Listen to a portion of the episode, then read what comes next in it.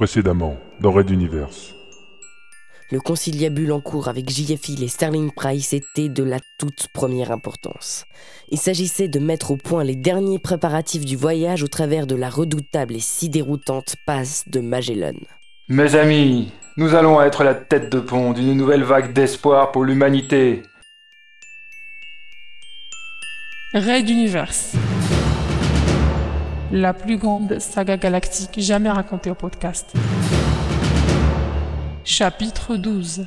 Dernier pas, premier pas.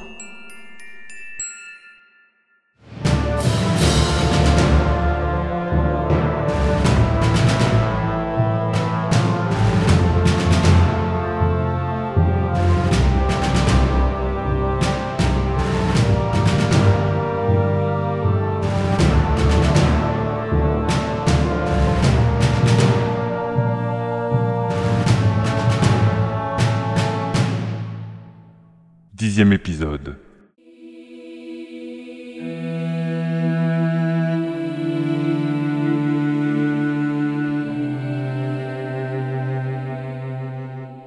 Le sas était refermé. Greg, par le hublot, observait les dernières minutes des stars médiatiques baignant dans leur sang, affalés l'un contre l'autre, sur le sol de la petite pièce ronronnante. Dès le prochain changement de cycle, un processus d'évacuation des gaz ionisés à ultra haute température s'enclencherait, emplissant la pièce d'une brume orangeâtre sous pression. Les milliers d'ouvertures tapissant le sol et les murs allaient ensuite s'ouvrir simultanément, déclenchant un appel d'air vers le vide extérieur qui emporterait tout.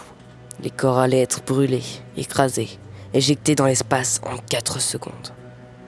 L'agent 12 vivra quelque chose de proche de ce qu'elle avait fait vivre à sa femme, Rachel.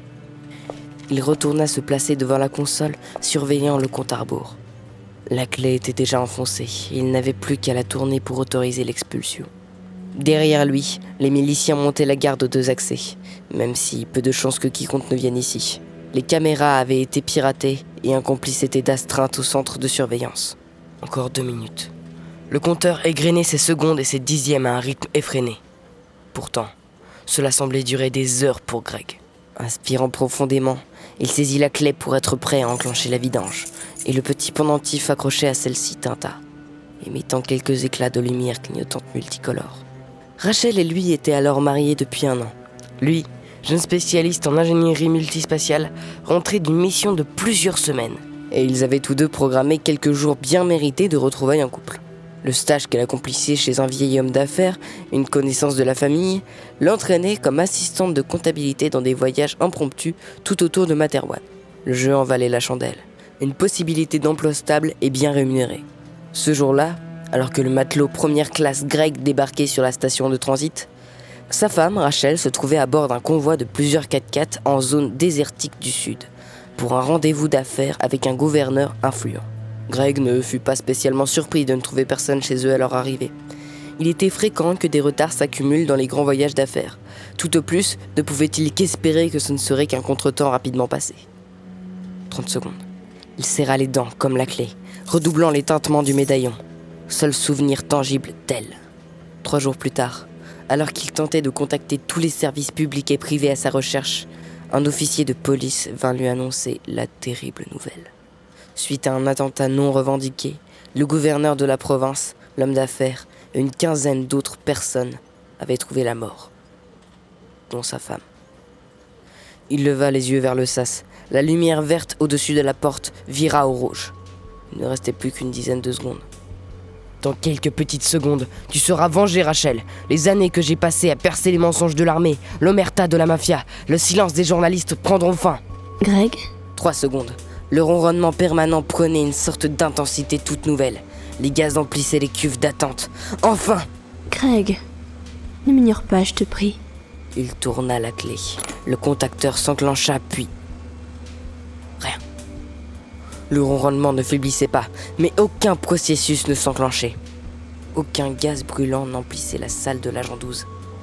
Il insista, tourna et retourna la clé quand deux mains douces et chaudes se posèrent sur son avant-bras. Et alors seulement, il réalisa ce qu'il venait d'entendre. Il leva les yeux et la vit, souriante, belle, ses cheveux ondulant doucement sous quelques brises inconnues. Ra Rachel? La bouche de la jeune femme bougea légèrement. comme si elle ne faisait que souffler une réponse destinée à lui seul. Oui, mon mari. C'est moi.